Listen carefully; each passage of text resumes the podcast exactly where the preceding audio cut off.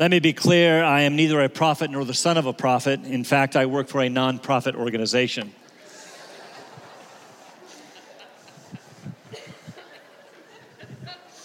But if I told you Jesus was coming back next year in 2020, and somehow you knew it to be true, how would that knowledge affect your life? We are closing in on the new year, meaning it's time for resolutions to be made and to be broken. But if you knew for certain Jesus was returning next year, what resolutions would you make? How would you live for your how would you live your life if you knew 2020 was to be your last? I suppose there are lots of things you could do. Remember that bucket list you've been making for years? You could start on it. Some of you would go bungee jumping, hang gliding, skydiving, or scuba diving. Some of you would adjust your diet significantly. You'd forget that nonsense of Whole 30 or the low carb diet. Pass the bread. Who cares? You'd go ahead and eat the triple cheeseburger at Wendy's, affectionately known as the triple bypass burger, because a year is not long enough for plaque to get you. Some of you would quit exercising altogether. After all, what difference would it make now? It's no longer necessary to eke out those extra years at the end of life. Some of you, I suppose, would focus on financial stuff. All that money that you have saved for retirement, might as well cash it in, take the 10% hit, and live for the moment. Quit your job. Take those trips that you've always wanted to take, travel to Europe or the South Pacific. In fact, some of you perhaps would go out and get huge loans. You wouldn't have to pay them back anyway. Say, no, my focus would not be on a bucket list. It wouldn't be on material stuff. My focus would be relational. I would spend lots of time with my family and friends. After all, when it's all been said and done, relationships are really all that matter. And so there are some estranged relationships I'd seek to mend. I want you to think of that one. Or maybe some good relationships I'd seek, I'd seek to deepen. Some of you would finally get the courage to ask the girl out. Some of you would get married really fast if next year was the last. What would you do if you knew for certain Jesus was coming back next year?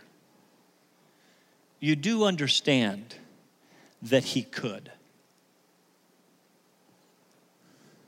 Regardless of your position, pre trib, mid trib, post trib, no trib, however you view the future, Jesus is coming back. This is a non negotiable truth of the Christian faith. Read whatever doctrinal statement you want to read, whatever they say about the second coming, there is a second coming. What if you somehow knew the end was around the corner? How would you live? Could we answer uh, that question for a moment spiritually? How would your spiritual life be affected? Would you start living for Christ? I mean, I mean, really living for Christ. Would, would you not want to be found faithful?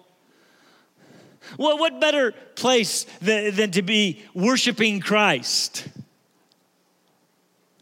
and, instead of on the ninth tee? Reading His Word. I was just reading about you serving with His people. What would you do differently regarding your faith if you knew? I, I, have shared several times about a man that has impacted my life. Name is Jonathan Edwards, reared in the home of a pastor. Edwards set, out, set his heart to the, to the task of ministry early in his life. He, he, you see, he knew Greek, Hebrew, and Latin by the time he was 12. That's irritating graduated from Yale with a degree in divinity before his 17th birthday, meaning while he was still 16. He was preaching in New York when he was 19. He spent most of his years serving in a church in Northampton, Massachusetts. As many of you uh, may know, God used Edwards to revive the church throughout New England in what has been called the Great Awakening. What I want you to remember about Edwards that I've shared with you before is this over the course of his 19th year, meaning before his 20th birthday, he wrote 70 resolutions by which he sought to govern his life. By the way, these were not published in a book, they were found in his diary after his death. I say that because these were not written to impress anyone. They were not posted on some social media site. They were between him and God. He, he read them uh, once a week. Interestingly, they had little to do with weight gain or loss, uh, vices to forsake, books to read, places to visit, or bucket lists. Listen to some of his resolutions. Number one, resolve to do whatsoever I think to be best for God's glory. Paul actually said something similar to that whether you eat or drink, those mundane, everyday things that you do, do all to the glory of God. When is the last time you ate an ice cream cone to the glory of God? Number 17, resolve that I will live so as I wish I had done when I come to die. Number 19, resolve never to do anything which I should be afraid to do if I expected it would not be above an hour before I should hear the last trump. In other words, everything I do, I'm going to keep the second coming of Christ at the very forefront of my face I'm going to live with that hope before me. Number 50, resolve I will act so as I think I shall judge would have been best and most prudent when I come into the future world. Notice his future look. He's always talking about the end of life and the coming of Christ. In fact, number 52, last one I'll read. I frequently hear persons in old age say how they would live if they were to live their lives over again, resolved that I will live just so as I think I shall wish I had done, supposing I live to an old age. In other words, I don't want to be one of those guys who gets to the end of his life on his deathbed and says, if I had it to do all over, I would change a lot of things. Instead, why not change them now? Why not live in such a way that when you come to the end of your life and look back, you can say, pretty much that's the way I wanted to do it?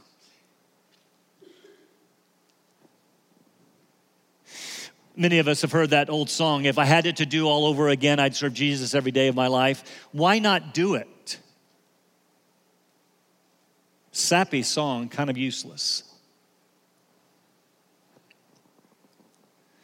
So, if you knew Jesus was coming back in 2020, how would it affect your life? I share Edward's resolutions because you're getting ready to make some. But I share them because of its of his forward look. He looked forward to a city whose builder and architect was God. He did not live for the moment, he lived rather for what was coming. He thought often about the future.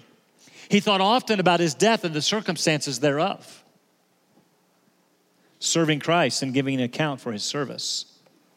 Again, this sounds a bit like Paul in Colossians 3 whatever you do in word or deed, do all in the name of the Lord Jesus. Whatever you do, do your work heartily as for the Lord rather than for men. It is the Lord Christ whom you serve. I, I wish to make that my life's verse. It is the Lord Christ whom you serve. So, what specifically would you change if it were the last hour before 11 o'clock? You heard the last trump. What'd you do right now? Thankful that Hunter led us through a prayer of confession. That's a good place to start. Would you fall to your face? Is there someone that you would call and say, You have to believe he's coming back? What would you change if you knew Jesus was coming? You do know the Bible has much to say about this. Since the return of Christ is imminent, that is, it could happen at any moment, it ought to impact the way that we live our lives. This was held out as a, as a hope for us. Last week in our study of 1 Peter, we found that we, of all people, are most blessed, most privileged. Not most pitiful, most privileged. As we know, Peter is writing to a group of believers in Asia Minor, modern day Turkey, who are suffering for their faith. He writes to encourage them yes, you're suffering, but remember who you are and whose you are. After his salutation, he began a long sentence of praise for this great salvation we have received. It took us weeks to get through it. Blessed be the God and Father of our Lord Jesus Christ, who according to his great mercy has caused us to be born again to a living hope through the resurrection of Jesus Christ from the dead. What a great verse. What great truth.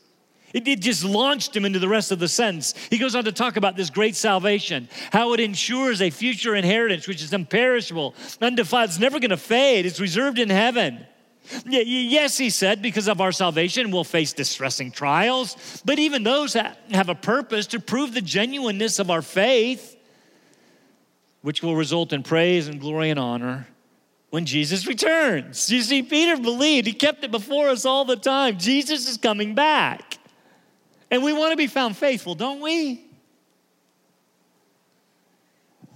I do.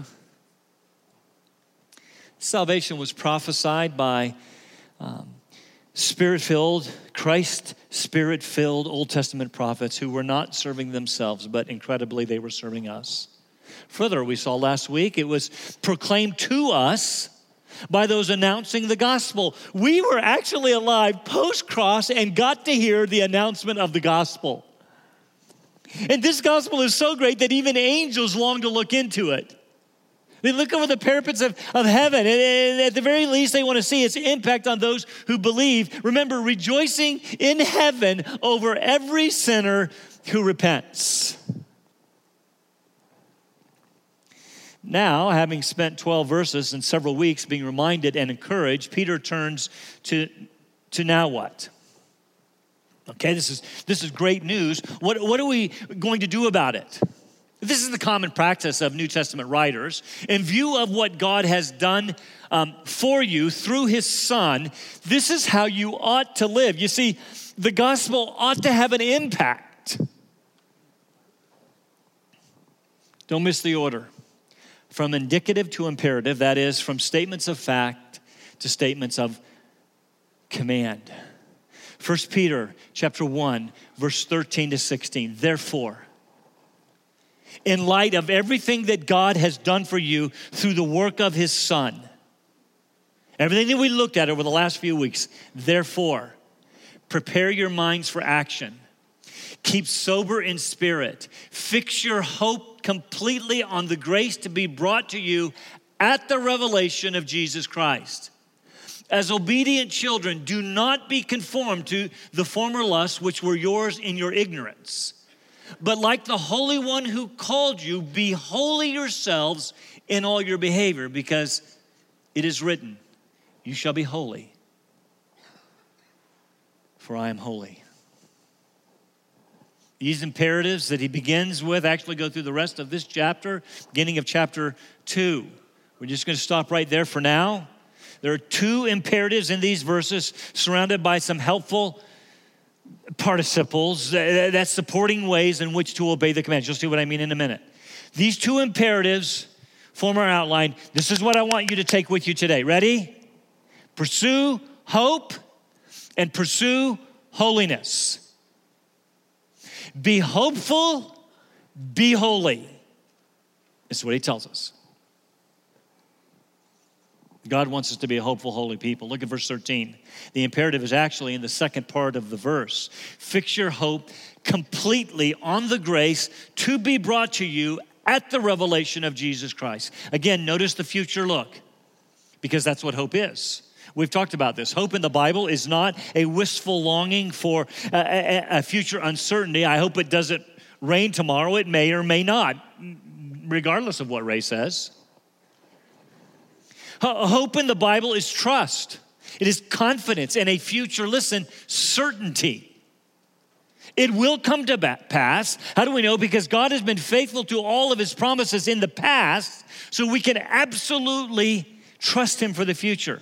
In fact, when he writes, fix your hope on the grace to be brought, that's it actually in the present tense.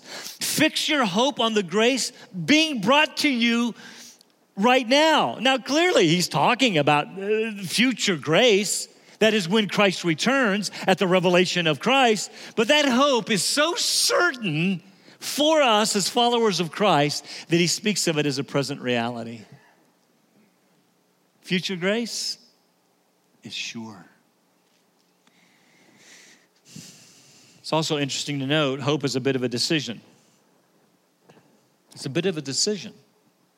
It does not arise from feeling a certain way, although there are certainly emotions tied to the Christian faith. But, but, but, but like love, hope is a decision. It's not like you can fall in love and fall out of love. Hope, uh, love is a decision. So also with hope. It's a command. Fix your hope. Make a decision to focus on hope, to have hope. We should not be, of all people, hopeless, right? We, don't have hope on the days we feel like it when things are going our way. We have hope regardless of feelings and circumstances. Remember to whom he's writing. Suffering people, fix your hope. Don't look at your circ, fix your hope. Find it interesting that the first command in this book, after spending the first 12 verses, most of which is one sentence, reveling in the grace of God through the work of Christ, being reminded of and celebrating this great salvation that we have received. And the first command is not to do some action necessarily, the first command is to hope in everything that he just talked about and what's coming. Hope and grace. All that God has done for us through his Son should produce hope, a, a present faith in grace and a future hope in grace. We'll get to pursuing holiness, but the first thing that he says is people, believers, you ought to be people of hope. John Piper says it this way Christianity is first, God graciously, freely acting to save his people, and second, man hoping fully in that grace. That's the essence of Christianity. You get it? This is what God has done for us in grace, and therefore we hope. God acts, we respond. One commentator pointed out that faith and hope are very similar, almost of the same essence, he said, almost synonymous. It's, it is a trust in God. But faith is based in a sense, in the past. That is what Christ has done for us, what he just spent the first 12 verses talking about. We have faith that Jesus died for our sins, that he was buried and raised again the third day for our justification. We believe that by faith in that finished work, our sins are forgiven. Hope, however, is based on the future. Peter, Peter's favorite thing to do. What Christ will do for us, that is when he returns. So be hopeful. To fix means to focus on, to train our eyes, our hearts, and our minds on the future hope of the Christian faith. Hence my introduction. He's coming back. It, you believe it?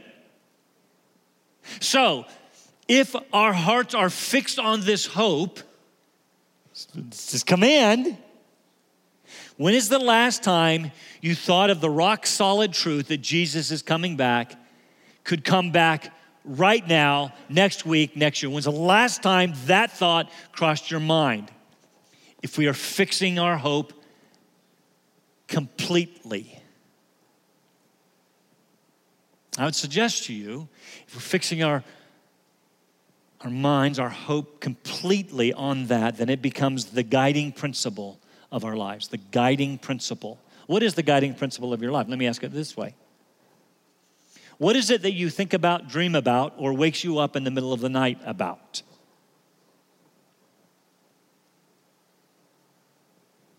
So, last time you woke up in the middle of the night and said, Jesus could come right now.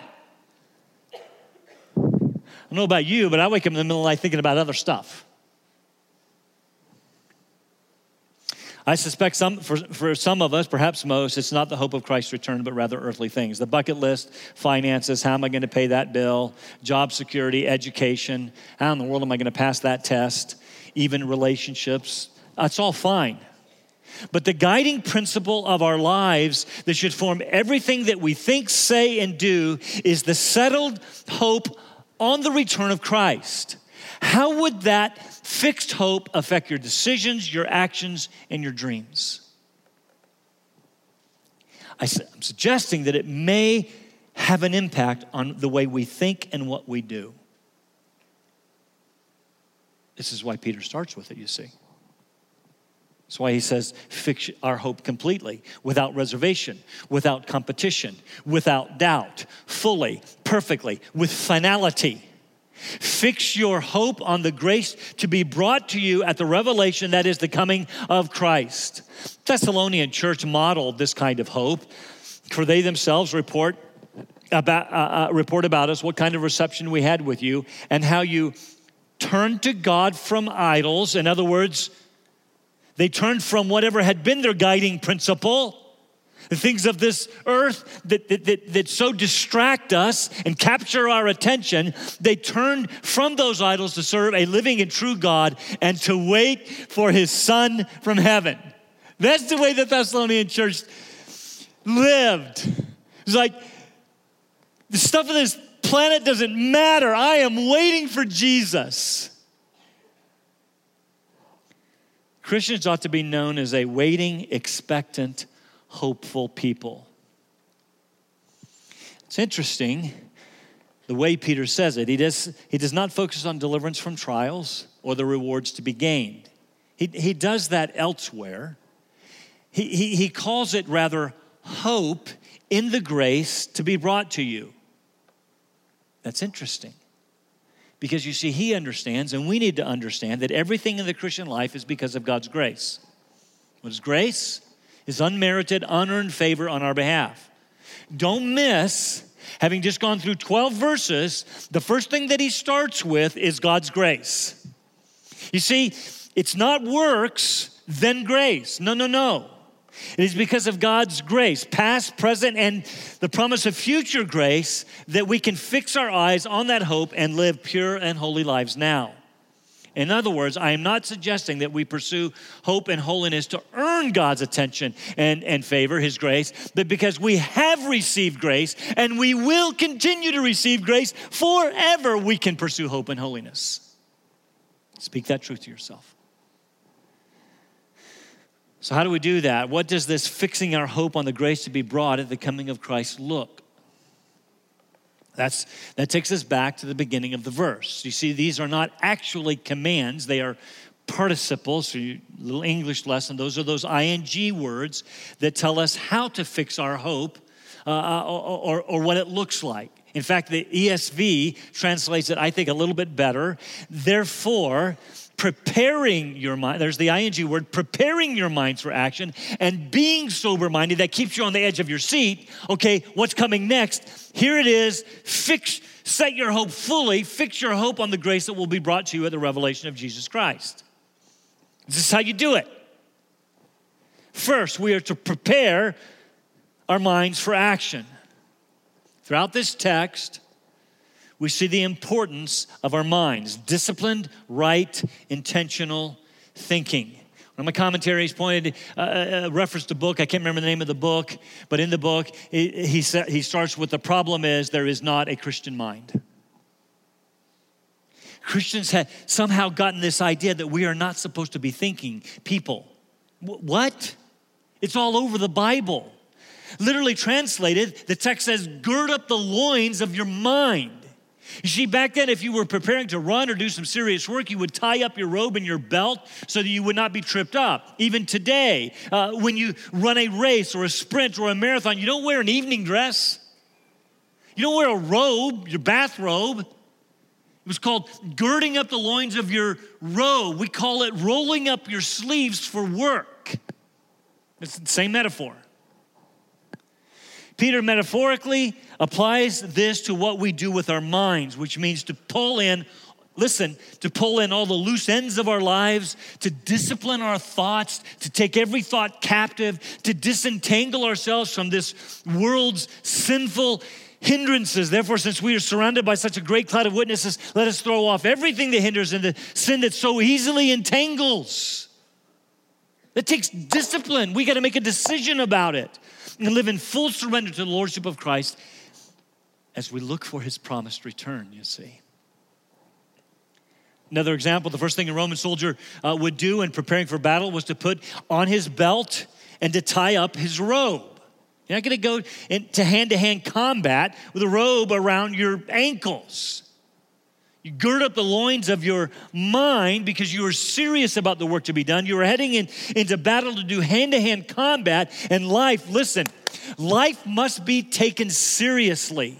We live in a world that is frivolous, shallow, in a world that just seeks fun. Now, listen, there's nothing wrong with appropriate fun, but it is not, listen, it is not what we pursue.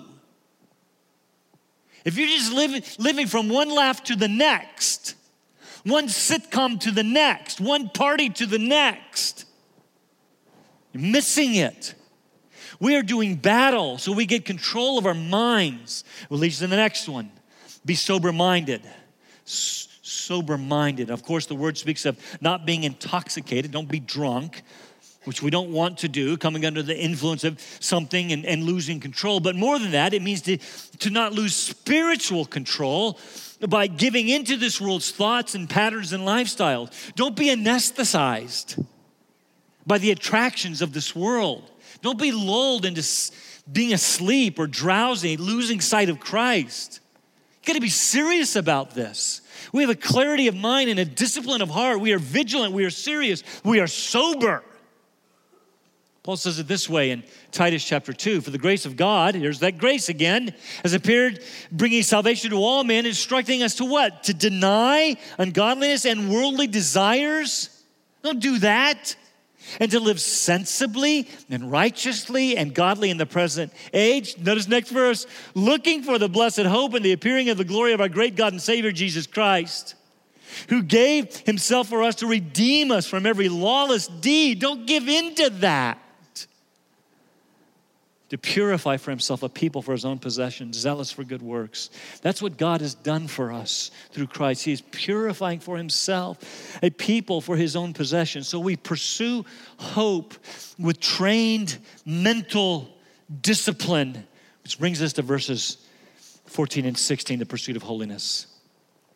As obedient children, more literally, as children of obedience children of obedience, meaning biblical obedience ought to characterize believers, right? It ought to describe us and should distinguish us from unbelievers or non believers, whom Paul calls sons of disobedience in, in Ephesians 2. It's not who we are, that's who we were. We're not children of disobedience anymore, we're children of obedience. We've been made alive in Christ, saved by grace through faith his workmanship created Christ Jesus for what? For good works. We were children of disobedience. We are now children of obedience.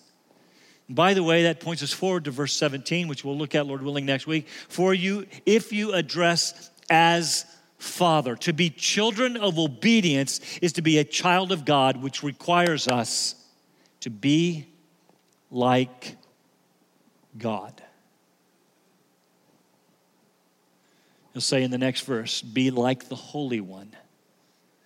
Be holy because God is holy. In other words, it is supposed to be like Father, like Son. As such, do not be conformed to the former lusts which were yours in ignorance. This also is a participle supporting the main command in verse 15, which is to be holy. Here it is pursue hope and pursue holiness. But he starts with the negative. Be holy by not being, there's a participle, not being conformed or not conforming to your former lusts, which were yours in ignorance. You didn't know any better. You did it because everyone else did it. You did it because it was fun in our pursuit of fun. Make no mistake about it, sin is pleasure for a season.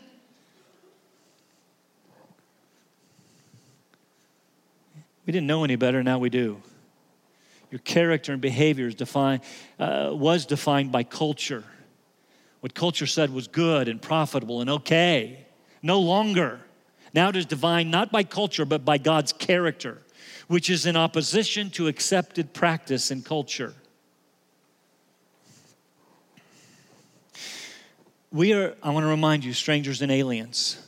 We do not belong here. That is why P- Peter's readers were s- suffering because they did not look, they stood out. They didn't look like the culture around them. Could it be that we are not suffering because we don't look much like our Father and we look too much like our culture? It's one of those verses which makes clear, uh, at least some, if not most, of the readers were Gentiles. They lived in ignorance, with mind and actions conformed to former sinful lusts. He doesn't give us a vice list as Paul was wont to do, but we could supply any number of past sinful actions springing from our fallen, lustful, sinful natures. And so, any action that you do that is a result of your fallen, your past fallenness and sinfulness and lustfulness and sensuality. See, interesting you use the word lust. Anything that goes with that is supposed to be dead. Paul does say it this way in Colossians 3. Therefore, if you have been raised up with Christ, keep seeking the things above, right? Keep your focus on heaven where Christ is seated at the right hand is seated at the right hand of God. Set your mind on things above, not on the things that, that are on earth. Right? Another sappy song, if you're too heavenly minded, you'll be no earthly good. Sappy, not true.